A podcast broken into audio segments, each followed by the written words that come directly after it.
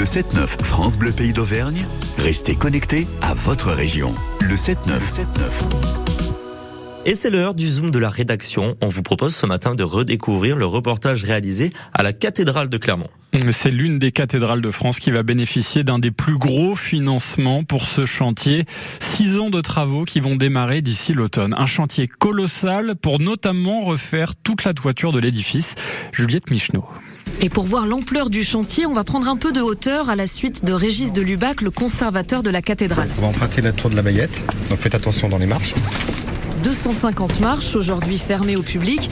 Elles rouvriront sans doute un jour, mais là, c'est loin d'être la priorité. Là, vous êtes dans le Triforium, dans le transept nord. C'est une galerie technique qui a mis hauteur C'est la rose sud que vous avez en face. Magnifique vitrail rond de 8 mètres 50 de diamètre. Et une vue imprenable également sur ces filets. Sur les filets. C'est pour pallier à tout risque de chute de petits éléments d'enduit de, des voûtes qui se sont dégradés euh, parce que bon, donc la cathédrale a des problèmes d'étanchéité à l'eau. Et ça se voit encore un peu plus haut. Nous voilà juste sous la toiture en plomb avec l'architecte en chef des monuments historiques, Rémi Fromont.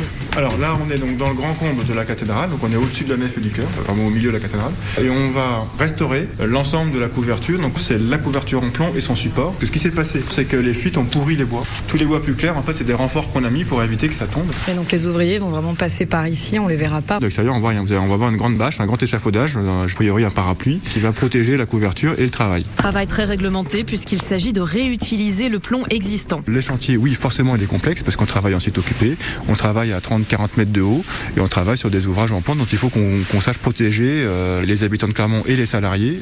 Euh, l'objectif premier qu'on a, c'est de maintenir la cathédrale ouverte. Si vous fermez ce monument, on remarque étonnamment que s'il n'est pas fréquenté, il se dégrade beaucoup plus vite que s'il est fréquenté parce qu'il n'y a pas la surveillance qui se fait au quotidien. Je fais toujours des ronds sur la cathédrale. Je la surveille tout le temps et euh, on passe notre temps à limiter les risques. Et particulièrement pendant les travaux, c'est là que la cathédrale est la plus vulnérable et son conservateur Régis de Lubac le sait. On essaie de faire en sorte qu'on expose le moins possible le bâtiment. Euh, la première phase, effectivement, c'est de mettre les colonnes sèches pour qu'elles soient déjà en place. Colonnes sèches, accès pompiers facilité, le spectre de l'incendie de Notre-Dame de Paris est bien là, et la réalité d'une cathédrale dont les toitures ont 120 ans. On n'est pas sur un bâtiment qui va s'effondrer, hein.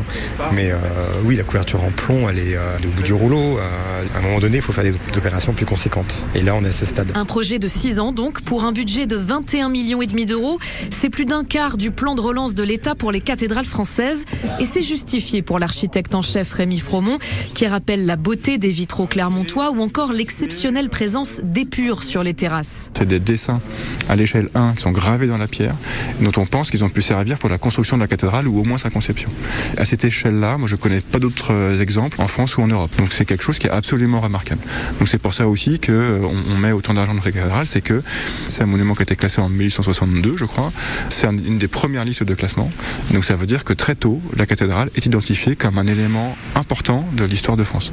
Le reportage de Juliette Michneau et le zoom de la rédaction est à réécouter sur francebleu.fr et votre Merci Evan.